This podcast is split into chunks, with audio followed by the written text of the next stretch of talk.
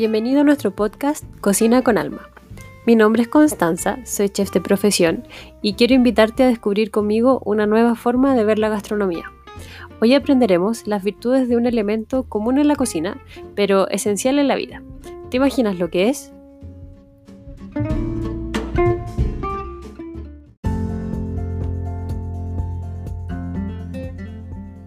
Hace unos 8 años atrás, mientras estudiaba gastronomía, una de mis clases era sobre los ingredientes. Tengo que admitir que el día que mi profesora nos habló de la nobleza de la sal me impactó. Cómo un elemento tan sencillo tenía tanto potencial y al mismo tiempo era tan ignorado al momento de hablar de un plato. Marcó mi forma de ver los ingredientes y la vida en general. Por eso quiero empezar compartiendo un poco de lo que he aprendido de la sal y su incomparable humildad.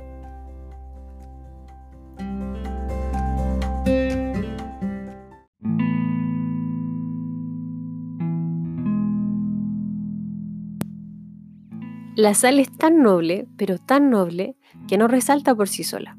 Su labor es intensificar los sabores de las cosas. Todos alguna vez hemos estado relacionados con la comida de hospital. Sea que hayamos pasado por esta situación o no, tenemos claro que la comida en un hospital o clínica va a ser insípida. Y es porque no tienen casi nada de sal, sin contar la falta de amor. Pero ese es otro tema.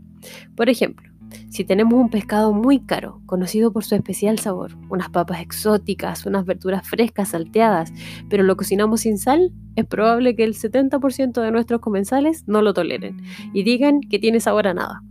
Pero si tiene la sal justa, dirán, qué rico pescado, qué ricas papas, qué ricas verduras, porque su sabor es más notorio gracias a la sal. Pero dirá alguien qué rica la sal? Claro que no, pues la sal está ahí para que los demás resalten ella no se lleva el crédito. Sin embargo, la sal se lleva todas las quejas. Si pusiste mucha, ¿qué dirán tus comensales? Ah, qué salado. Y si no tiene sal, ah, está sin sal. Pero si la sal está justa, mmm, qué rico pescado. ¿No les parece injusto? A mí sí, pero a la sal no. Ella está ahí para ser ese potenciador de los demás. Está para que otros brillen y no para ser alabada. Está para que valoren sus hechos y no sus palabras. ¿No crees que es bueno aprender de la sal? Conozco muy pocas personas con esas características. Todos queremos ser especiales, todos queremos ser reconocidos, todos queremos ser amados y valorados. Pero, ¿estamos dispuestos a aceptar que otros tomen la alabanza por nuestro trabajo? Claro que no. No te mientas a ti mismo pensando que gozas de gran humildad, porque todos luchamos con un monstruo gigante lleno de ego. Si a ti te gusta vivir así, eres libre de hacerlo. Pero si buscas ser humilde, aprende de la sal.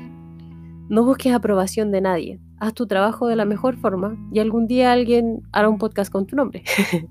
no, siempre llegará alguien que valore lo que haces. Si estás dando lo mejor de ti. Recuerda que si hay mucha sal, causa desagrado.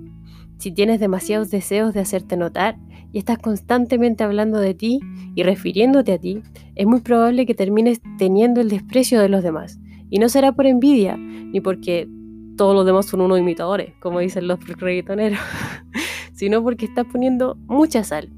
Y si es muy poca, o sea, si te tiras al suelo y no crees en tus capacidades, si no te das una oportunidad, ni corres riesgos porque te sientes incapaz de hacer las cosas, tu vida será como un plato sin sal, insípida y sin sentido. Nadie es perfecto, pero todos tenemos algo que entregar. Aprendamos de la sal, tan noble, tan humilde, tan distinta. ¿No te parece?